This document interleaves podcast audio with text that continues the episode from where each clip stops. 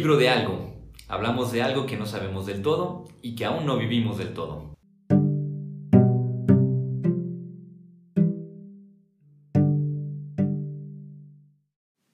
Hola, ¿qué tal? Le damos la bienvenida a nuestro podcast El libro de algo, en el que hablamos de algo que no sabemos del todo y que aún no vivimos del todo.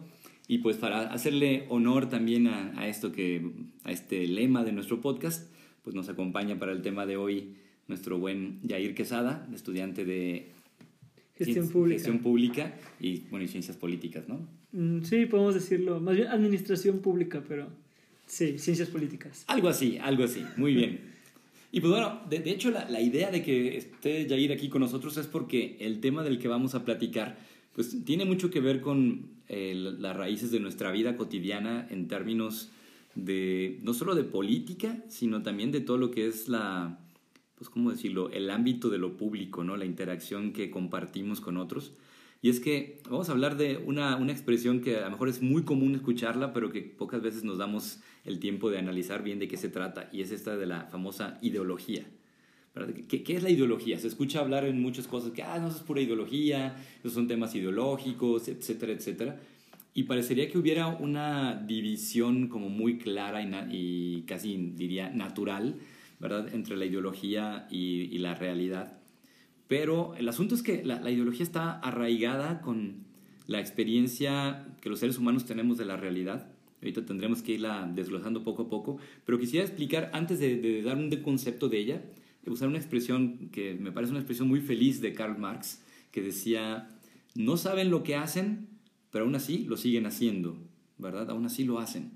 Y es que la experiencia de la ideología es este decir, yo hago cosas, pero en el fondo no sé qué estoy haciendo. A lo mejor para que quede un poco más claro, y ahorita lo, aquí con Jair lo extenderemos un poco más, es como cuando alguien dice, no sé, yo voy a la escuela. ¿Pero por qué vas a la escuela? ¿Qué te lleva a ir a la escuela? Exacto. ¿Y qué estoy haciendo cuando estoy yendo a la escuela? ¿Realmente qué estoy haciendo? ¿no? O cuando yo eh, mando un mensaje de, de, celular, dices, en realidad, ¿qué es lo que estoy haciendo? No sé qué estoy haciendo. No sé si estoy colaborando con un sistema que no estoy haciendo no sé qué cosas, etc. No tengo bien claro qué es, pero lo sigo haciendo. O si nos vamos al ejemplo más típico, trabajar. En el fondo, dice uno, pues, uno dirá, claro, pues me gano la vida, este, es necesario. Es necesario. Pero dices, en el fondo, en el fondo, muchas veces no tenemos ni idea de qué estamos haciendo con lo que estamos haciendo, no tenemos ni la imagen completa de lo que, de la partecita que aportamos, ni nada de esto, y sin embargo lo seguimos haciendo. Sí, justo es, es esa, la ideología a veces se puede entender un poco como esas ideas, construcciones que tenemos, que, que asimilamos, y la forma en la que buscamos como entender o imaginamos que es la, la realidad a la manera en la que nosotros la entendemos. De allí que surgen luego comentarios muy curiosos, ¿no? Como estas personas que dicen, yo tuve un profesor que me decía, si quieres hacer una maestría en economía, hazla, pero aléjate del lado político e ideológico, quédate en los números. Y pues ya viendo más materias de la carrera dije, bueno, sí, veo lógica matemática, pero esta teoría de juegos que me dice que solo hay un ganador, me suena más ideológico que racional, siendo sinceros, ¿no? Ese tipo de efectos también son un poco más, por un ejemplo de ideologías. Y es que la, verdad, la, verdad, es que usar el término de ideología no es tan fácil. O sea, lo podemos usar todos los días y, y, eso ya lo hace muy ideológico. Y hace perder su uso de... Exactamente. Y es que podemos encontrar distintos sentidos, ¿no? Cuando alguien dice, no, es que a mí no me gusta cuando se ideologiza mucho, eh, en realidad es un término que trata de expresar que es algo que ya se hizo como demasiado radical, extremo, fanático, cerrado o muchas otras cosas, o incluso manipulador, ¿no? Aunque ya estaríamos hablando más bien de un dogma. Eh, propiamente tal vez no, porque el dogma en realidad, eh, el dogmatismo podría tender a ser o, una concepción estática de una realidad que no se modifica, o bien delimita el, el, punto a partir del cual una cosa es una y a partir del cual se entiende de otro modo. Por ejemplo, si tú dices, eh, o más bien si quitáramos, hablando del comunismo, o que fuera la expropiación de los medios de producción, si tú quitas eso, y entonces dice, no, no, el comunismo se vale que haya propiedad privada de los medios de producción. A partir de ahí, entonces ya no estás hablando de comunismo. Sí, no. Es un, es un, si quieres, un referente que uno podría decir, oye, pero parece ser muy eh, arbitrario, pero es necesario un límite para poder hacer la distinción necesaria que te permita decir, bueno, de qué estamos hablando. Entonces, este uso, cuando dicen es que eso es muy ideológico, en el fondo es como, es el uso peyorativo de quien dice, ah, no, pues es que eso ya es una cosa irracional que pretende ser. Pero en el fondo la ideología, si recuperamos un poco algunos otros conceptos, tiene que ver con nuestra relación imaginaria con la realidad. Es decir, qué tipo de representación, qué tipo de concepción tenemos medio inconsciente y consciente de la realidad que, y que es necesaria para que funcione el mundo como funciona. Si yo le doy una moneda al del camión y el del camión, el chofer, eh, agarra la moneda y, me tira del camión, voy a decir, aquí hubo, voy a decir, fue una injusticia. Pero el Señor dice, pero si el Señor en su vida había este, subido personas con dinero, y si para él que le den dinero es como una ofensa, entonces automáticamente, si en su vida jamás había hecho este intercambio de un servicio por una moneda, se, se entiende que para él el gesto pueda significar completamente otra cosa. Entonces la realidad humana, dicho en esos términos, se vuelve operativa, puede funcionar en la medida en que hay una ideología que podemos compartir o que nos permite, en cierto modo, funcionar juntos. No sé si me, explico bien en esto. Sí, te explicas bastante bien. Es como, a manera muy simple, es como alguien que ve. Uno que ve siempre entiende lo que ve. Y de ahí que la ideología siempre va, va marcado mucho a las experiencias, pero también a, a las ideas y las razones que uno tiene no necesariamente implican que sean meramente subjetivas. Hay objetividades, hay realidades que existen. Por más que queramos decir que la ideología es pura idea, el entender el mundo de forma material es algo, es algo real. Porque yo llego y toco la mesa y digo, ah, esto está hecho de un material. Ya que después haya interpretaciones de si este material es bueno, es santo, es divino o es impuro, o es útil o disfuncional, ahí es cuando ya empieza a haber esta, esta interacción más profunda de la ideología entre lo, lo personal y lo real. Y que junto con esto, digo, otros ejemplos que abundan en esta cuestión de la ideología, que creo que será muy importante los ejemplos, es como cuando alguien ve un perro, tal vez un Bull Terrier, lo ve y le da miedo inmediatamente, es porque más que hablar de un estereotipo, que el estereotipo podría ser una de las bastantes, eh, tantas formas de, funcionamiento, de presentación de la ideología, eh, el hecho de que le tenga miedo es porque probablemente tiene la representación o la ideología de que un perro de ciertas características por lo general puede ser agresivo, ¿no? Entonces, en el fondo, nuestro, y que en algunos casos tal vez tendrá razón en la interpretación que hace y en otros casos no. ¿A qué vamos con esto la ideología? Bueno, que es partir del hecho de que la ideología no es una mera cuestión subjetiva, no es un asunto que nada más alguien se lo inventa y ya, sino que también, al menos en su versión más operativa y funcional, es, tiene un mínimo, aunque sea de objetividad. Tiene algún elemento, es como esas películas cuando te dicen basado en, hechos reales, que en realidad no sabes si realmente existió toda la gente que está ahí o solo existió el perro que había un perro que se llama Firulais y aparece así y aparte de inventan toda la historia. La ideología tiene un, funcionamiento de ese tipo. O sea, tiene algún elemento que es un, hecho real que tal vez no, no podemos abarcar del todo qué signifique, pero que a partir de ahí vamos haciendo una construcción de, de, pues de algo que nos permita interactuar en el mundo.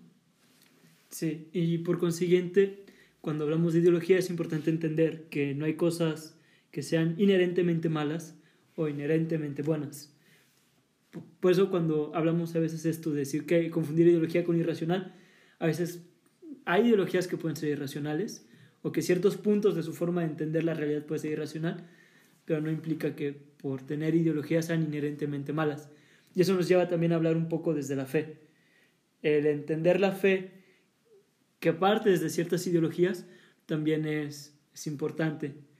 Es decir, si nosotros entendemos y aceptamos la idea de que hay un hombre que murió en una cruz, así no, nosotros sepamos a ciencia cierta o no que sea cierto y que resucitó, nos hace formar parte de una, de una ideología cristiana. Y por consiguiente no significa que la fe por sí sola no tenga valor, sino que hay complementos que marcan la forma en la que entendemos nuestra fe y la forma en la que la vivimos. Creo que comentaste dos cosas que me parece importante acotar, tal vez, o por lo menos comentar. Una, esto de que no hay algo inherentemente bueno, algo inherentemente malo, también puede ser considerado como una, interpretación ideológica. ¿Por qué? Porque habrá quien te, diga, quien te diga, no, no, sí lo hay. O sea, hay cosas que no vas a decir sí o, o, sí. No sé, una violación es, es algo malo en, en, sí mismo. Claro, y alguien va a decir, bueno, pero en realidad, ¿cómo lo defines? ¿verdad? ¿Cómo, cómo de, de, qué estás hablando cuando hablas de una violación? Y te podrán dar ciertos tipos de detalles, ¿no? Pero entonces nos damos cuenta que en realidad la, gran pregunta es, bueno, entonces, ¿todo es un, gran conflicto de ideologías? Porque entonces, si no, eh, ¿cómo, ¿cómo vivimos juntos? ¿verdad? Está quien dirá, no, por supuesto que esto no es inherentemente malo, y alguien te dirá, no, por supuesto que es inherentemente malo. Entonces, eh, nuevamente nos damos cuenta cómo la ideología, eh, en, en, cuanto a una realidad que hay que comprender y analizar, sí es una, exigencia para nosotros, porque luego nos estamos sacando los ojos o matando precisamente por no aclarar esto, ¿no? Y antes de seguir con esta otra línea, también está este otro aspecto con lo que mencionas, por ejemplo, con la fe y todo, porque en realidad eh, dentro de una realidad como, válgame el pleonasmo, dije en realidad dentro de una realidad este, como, como la que nos movemos y vivimos, es gracias a la ideología también que somos quienes somos. Uh -huh. ¿Por qué? Porque también es la que pone de alguna manera o es el conjunto de las reglas de reconocimiento en las cuales uno puede decir, bueno, él es Jair, yo soy Pepe. ¿Por qué? ¿Por qué no invertimos los nombres? Bueno, porque ah, en la manera como estamos eh, diseñados o como uno hemos ido aprendiendo a, a movernos en la realidad, también nos implica el, el asumir que eh, hay una cierta estabilidad en el nombre solo para mantener una diferencia, lo que sea, que en el fondo nos implica que alguien está diciendo, ah, con eso estás diciendo entonces que todo es relativo y entonces todo se puede. No. También eso sería una, una, una cuestión ideológica. Sí, claro, claro. Sí, es, es la, la magia de la, la ideología, implica, implica una deconstrucción bastante de todo lo que tenemos y damos por hecho. Y de ahí surge también su peso, porque justo ya que hablas de esto de que pareciera que hay un conflicto de ideologías, creo que depende mucho del autor que agarremos, pero muchos, entre ellos, también algo que yo considero es que si hay, un, si hay conflictos de ideologías, conflictos no como peleas constantes donde hay gente golpeándose, mentándose la madre, este, sino más bien como, como, esta, como este choque, esta tensión que existe entre distintas distintas ideologías, pero que parten de puntos objetivos. Es como, me vas por ejemplo las congregaciones. Los franciscanos tienen una ideología y los misioneros del Espíritu Santo tienen otra y los del Opus Dei tienen otra y los dominicos tienen otra, pero tienen un centro, tienen una, una parte muy objetiva, ¿no? Que es la existencia de un Dios cristiano, que es la existencia de, pues sí, de Dios, de Jesús, y ya después surgen las, las variantes de cómo cómo es a través de sus ideologías que se consideran que se puede acercar uno a Dios, que es realmente ese contacto con Dios. Pero que incluso la relación que se pueda tener con, con ese Dios también forma parte, digámoslo así, de un paquete ideológico. ¿Por qué? Porque habría quien en cierto contexto dirán a Dios solo podemos remitirnos con un nombre sublime, sagrado, este, intocable o como sea. Y habrá quienes dirán, pues no, esto se puede hacer algo mucho más cercano, a nivel amistoso, afectivo, ¿no? Entonces, también en cierto modo nos damos cuenta cómo eh, la, la, ideología, insisto, no, no, es necesariamente algo negativo, sino que forma parte, digamos, de, si lo pusiera con una metáfora, es como el caldo, o el agua, mejor dicho, el agua sobre la cual podemos nadar y que posibilita que de alguna manera entendamos. Pero si es un agua que tiene un cierto grado de concentración salina, posiblemente como la del mar muerto, no podamos sumergirnos, sino que más bien vamos a estar casi caminando sobre el agua. En cambio, si son otro tipo de aguas que tienen menos concentración salina, pues es obvio que podemos sumergirnos con mayor claridad, ¿no? O un agua que tal vez tenga mucha mayor profundidad podrá estar tal vez un poco más oscura. En cambio, una que tenga poca profundidad y no tenga mucho tierra será más cristalina. Entonces, de algún modo, la, ideología es necesaria para podernos mover. Eh, algunos, algunos preguntaban si será posible salirnos de las ideologías, pero también se dice, bueno, pues querer pretender que vivimos fuera de las ideologías también es algo ideológico. Y, y con esto entendemos nuevamente que pues no, no se trata entonces de la justificación de una relativización de todo, donde cualquier cosa vale lo mismo, sino que nuevamente en quien ha crecido en un determinado contexto podrá eh, tener una representación del mundo, o mejor dicho, una manera de entender su vínculo con el mundo en el que dice, pues es que aquí el que, el que la hace la paga, ¿no? Y, y así es como, como, como crece. ¿Es una ley de la naturaleza? No, propiamente no. Aunque digamos que, según Newton, a toda acción corresponde una reacción en la misma dirección y en sentido opuesto, ¿no? Pero eh, de todas maneras, dice, y de la misma magnitud, pero de todas maneras, esto, estas aplicaciones no necesariamente son del todo eh, completas o totales, ¿verdad? vamos a ponerlo así, sino que son siempre una, una parcialidad, pero que, con las cuales pues, operamos. Existimos. Sí. Sí, sí, claro. Y esto también nos lleva a veces a preguntarnos, ¿no? Sabiendo que son como parcialidades de, una, de realidades, o de una realidad de puntos objetivos en concreto, surge también entender qué onda con estas tensiones, es decir, qué, qué es lo problemático a veces de las ideologías, por lo que a veces las personas aterran, porque asumen que el conflicto o la tensión entre ideologías necesariamente implica al final una, termina en una imposición, que pues históricamente hay motivos para entenderlo de esas formas, ¿no? Marx hablando de las superestructuras, este, Hegel también hablando de estos temas, pero también creo que este conflicto que suele haber entre, entre ideologías o estas tensiones no necesariamente implican o tienen que implicar una, una imposición. Hay imposiciones, eso no se puede negar, ¿no? Ya quisiera yo vivir en un sistema comunista, pero no se puede. Por desgracia, el capitalismo ahora es una ideología global. Pero aún así hay ciertas ideologías que en tensión se mantienen y que su equilibrio y que el desarrollo de las ideologías es porque necesitan esta tensión. Eh, por volver a hablar de las congregaciones, puede haber tensiones entre congregaciones, a lo mejor en ciertos puntos de vista, o incluso entre religiones cristianas, ¿no? Protestantes, cristianos, católicos, etc. Pero es importante que durante estas tensiones haya una disposición a entender al otro. Es decir, el momento en el que se busca solo una imposición, se pierde parte de esta capacidad de, de nutrición, por llamarlo así, o es como, como decías, poner excesiva sal dentro del agua y al final no termina siendo capaz de, de nada más. O sí, pero a lo mejor ya no te permite ver con claridad los otros colores que puedes apreciar si consideras los distintos lentes de otras ideologías. Ahora que el asunto interesante aquí es porque pues alguien diría, bueno, entonces cualquier ideología es buena, cualquiera vale, cualquiera... Ahí es donde está el asunto interesante, ¿no? Que en realidad también tendríamos que, si seguimos con esta metáfora de Marx, donde dice, pues eh, no saben lo que hacen, pero lo siguen haciendo, a veces podríamos incluso hablar de, no, no, pues que yo estoy a favor del diálogo, o yo estoy a favor de la tolerancia, o alguien dirá, no, no, yo estoy en contra de la tolerancia, más bien que seamos cada quien su, lo suyo, lo que sea, en el fondo es la pregunta si somos conscientes realmente qué estamos haciendo con lo que estamos haciendo. ¿Por qué? Porque a lo mejor puedo yo ser completamente alguien que, defienda identidades fijas, este, inmutables, y habrá quien pueda defender eh, identidades completamente fluctuantes, cambiantes y todo. Pero la pregunta es, ¿sé qué es lo que estoy haciendo realmente? porque ahí es donde está el, asunto, ¿no? Porque luego, por ejemplo, las críticas que se hacen hoy en día es de quien tal vez piensa que funge como revolucionario, por ejemplo, están esas novelas famosas como la de Orwell de 1984, ¿verdad? Este, entre otras, o la de Aldous Huxley de Un Mundo Feliz, que lo que dicen es, uno piensa que está haciendo todo lo que está bien, y eh, por ejemplo, el caso de Aldous Huxley, todo lo que es placentero y todo lo que lleva bien en un mundo feliz, pero en el fondo lo que va produciendo es una especie de destrucción interna del ser humano.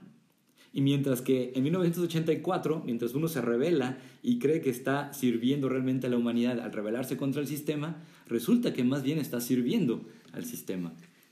Y, y en ambos casos nos presentan dos variantes de la ideología, de una manera extremadamente fascinante. Claro, claro. Les acabas de, de Matrix, pero está bien.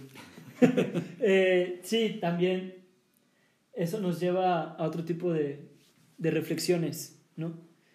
Porque a veces ignoramos el impacto que tienen estas ideologías, no solo en el sentido social, de como retroalimentación de, de estructuras, de dinámicas, dinámicas sociales, es decir, la interacción que existe entre, entre personas.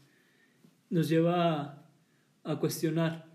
Es como, como un ciego que descubre que ve, ¿no? Imagínense alguien que está acostumbrado a nunca ver o ver las cosas de un, nuevo modo, de un solo modo, llega algo nuevo, algo que le, que le cambia por completo la mirada, entonces ahora ve cosas que, que antes no consideraba, que antes no veía, pero que siempre estuvieron allí. Entonces eso es también algo muy interesante cuando hablamos de estas tensiones en la, en la ideología.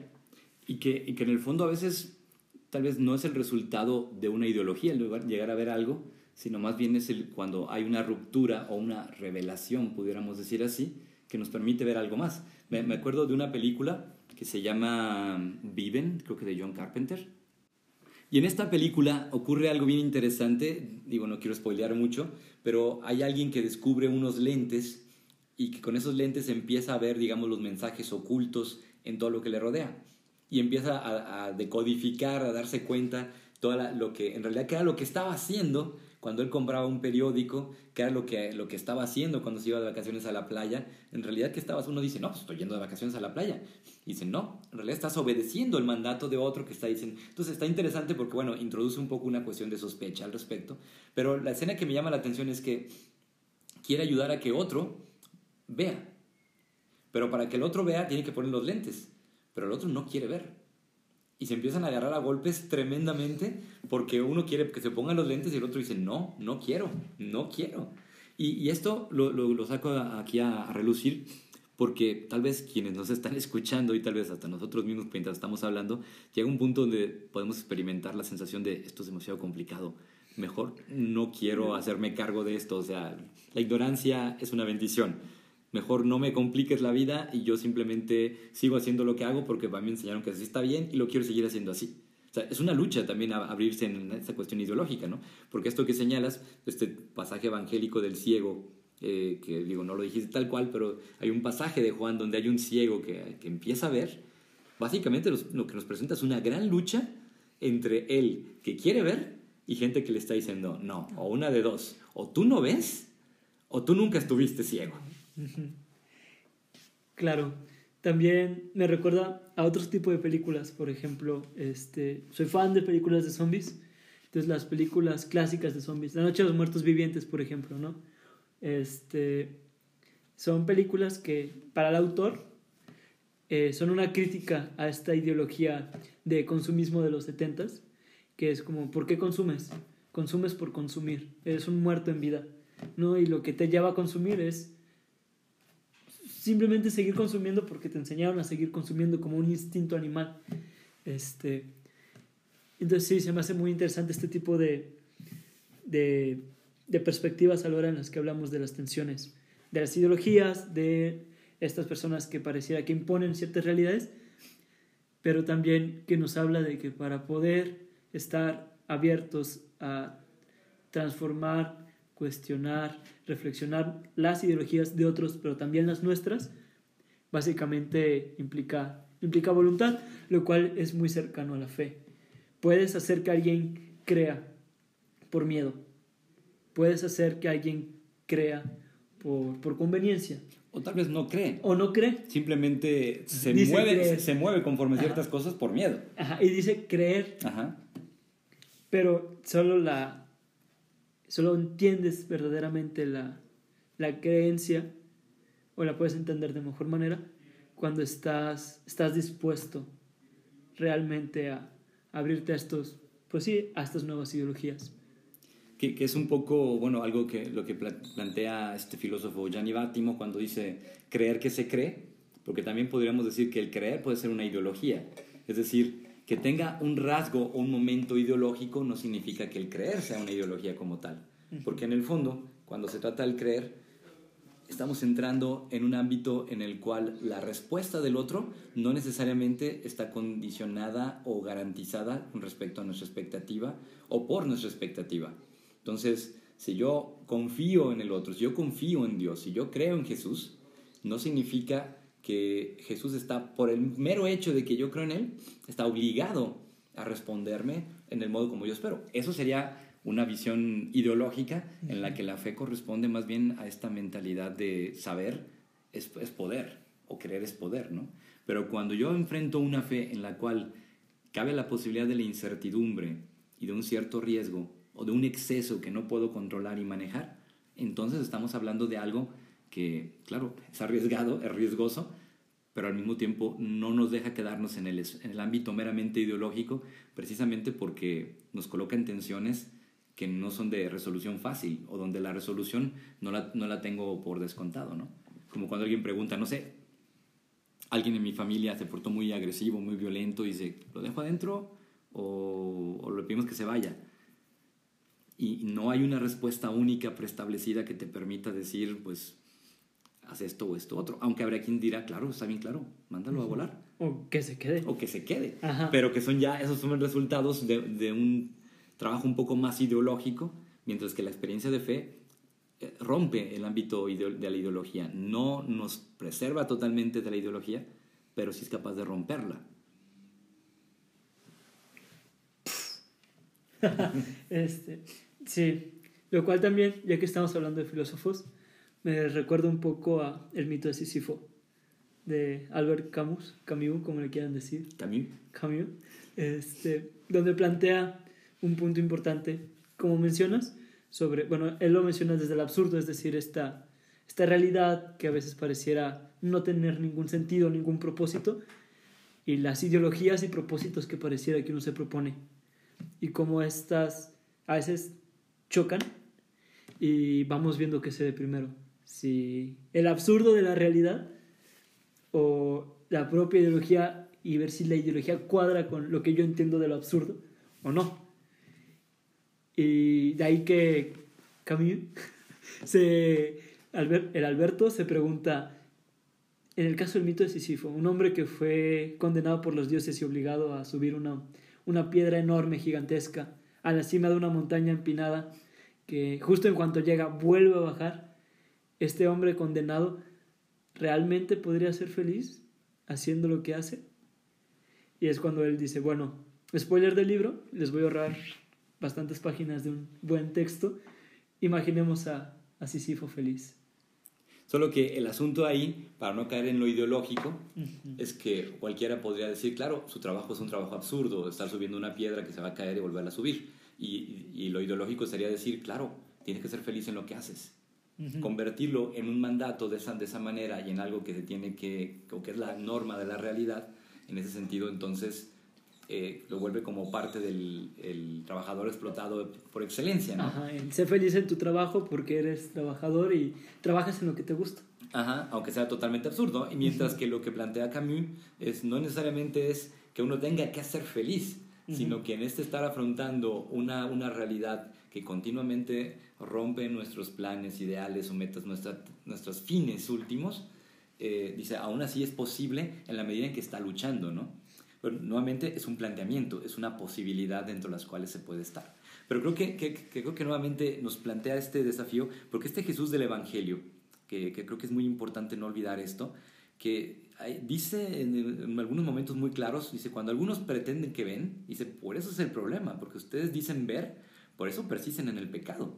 El otro que al menos dice, pues yo no veía y ahora veo, eso le, le ha permitido empezar a, a no encajar en el mundo en el que está y darse cuenta que es posible vivir también de otro modo, pero le implicó desencajarse, incluso que lo corrieran, ¿no? Que lo marginaran. Y miedo a ser, incluso miedo a ser castigado, porque los, los fariseos amenazaban con, con castigarlo. Sí, y, y que nuevamente, y, y ahí el, el, el, reto es no pensar que por el hecho de que alguien lo expulsen de la sinagoga, significa inmediatamente que sea cristiano o que ya esté viendo, ¿verdad? Porque luego solemos hacer estos pasajes así como muy en automático, muy ideológicos, donde alguien dice, ah, entonces si lo marginado es lo bueno, entonces en el momento en que yo sea marginado, yo soy, el bueno y yo tengo la verdad. Y, eso es un manejo ideológico nuevamente, que a, que a través de ciertas formas de vida a veces pueda penetrar esto que, que rompe, no significa que sea la ley, que entonces todo aquel que, que rompe un, una ideología inmediatamente nos está a, a, ofreciendo una verdad o abordando con, con algo revolucionario, ¿no? Uh -huh. Entonces, por eso, eso es lo delicado del tema de la ideología, porque incluso nos dice que la fe no la podemos falsificar. la experiencia de abrir los ojos, no podemos falsificarla, podemos imitarla y venderla como si fuera experiencia de fe, pero en el fondo, pues una, una falsificación y se nota en que, en que genera una ideologización en, su, en sus peores versiones. Claro, es... Y lo cual es, es algo también que forma parte del Evangelio, este constante repensar y repensar nuestra, nuestras formas de vida, nuestra forma de, de entender las cosas incluso, ¿no? Yo recuerdo un profesor que una vez, eh, para hablar de economía, nos dijo, van a leer leyes, el libro de leyes.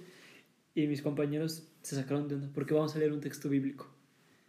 Y ya cuando ves que había formas de entender este, la realidad, bueno, desde el, desde el éxodo judía, este, empiezas a, a, cuadrar ciertas cosas, empiezas a entender como, ah, entonces su proceso de fe se vive de esta forma, se entiende de esta forma. Ah, por esto decían que se tienen que lavar las manos, por eso tales personas son impuras. No es solo porque misteriosamente y convenientemente fuera, hay, hay algo más detrás. Exactamente. Y creo que en ese sentido, tal vez uno de los ejercicios de fe más desafiantes que tenemos en nuestra época ante tantas cuestiones controversiales que no abordamos hoy porque, bueno, no se iba a dar un podcast para ello, pero nos implica poder hacer esta lectura eh, de análisis no solo de ideologías que podemos pensar que son las más eh, propias, ¿verdad? Y tal vez las más humanas o las más correctas, sino también de aquellas que luego desechamos, tratando de entender qué está ocurriendo, no como una justificación de todo, pero sí decir qué, qué factores objetivos podrían estar ahí que terminamos luego eh, dejando de lado. Dejando de lado, como cuando dicen echan el agua por la ventana con todo y niño, ¿verdad? y no porque haya algo que salvar en todo necesariamente o que haya que salvarlo todo, pero sí es algo que nos permite tal vez evitar caer en esa trampa de decir que somos los que vemos. Y lo cual nos vuelve a llevar a este punto de la tensión. Es decir, el peso que tiene estar en constante tensión. No, no nos referimos a que se mortifiquen toda la vida, porque tampoco nos da la vida para tanto, pero sí entender que vivimos en tensión, ya sea en fe, incluso ideológica, con, con el otro. Y que cerrarnos solamente a, a nosotros es igual a, a unos fariseos que dicen ver y solo se cierran los ojos y los oídos y la boca porque no están dispuestos a realmente ver y entender ya sea el, el Evangelio o a los demás. Y aquí nota a pie de página, los fariseos no encarnan necesariamente los malos de la película, sino más bien a los buenos de la película. Eran los que salvaban al pueblo de Israel de perderse en muchas otras cosas, ¿no? aún con, sus leyes y con los derechos que, que tenían que, que, continuar manteniendo y velando por ello. ¿no? Entonces, pues sí, es un gran desafío y pues bueno, lo que le pasa al ciego a final de cuentas es que asume en, en esa condición expuesta a la que lo, lo deja la, la, experiencia de fe, pues es no a simplemente decir sí ideológicamente, sino decir, bueno, pues ya me la jugué, pasó esto, ya me di cuenta de esto y pues... Que sigue. Que sigue, ¿verdad? Pues muchas gracias, Jair, por esta conversación. Puede haber durado más, pero nos da el tiempo para más. Si nos quieren pagar y les hacemos un taller de ideología, con gusto. O sin pago también, ¿verdad? También puede ser gratuito, que el conocimiento sea gratuito. Sí, sí, sí, exactamente. Bueno, pues muchas gracias por acompañarnos y nos esperamos que nos escuchen en el siguiente podcast.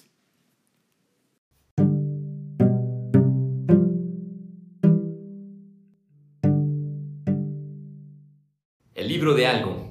Hablamos de algo que no sabemos del todo y que aún no vivimos del todo.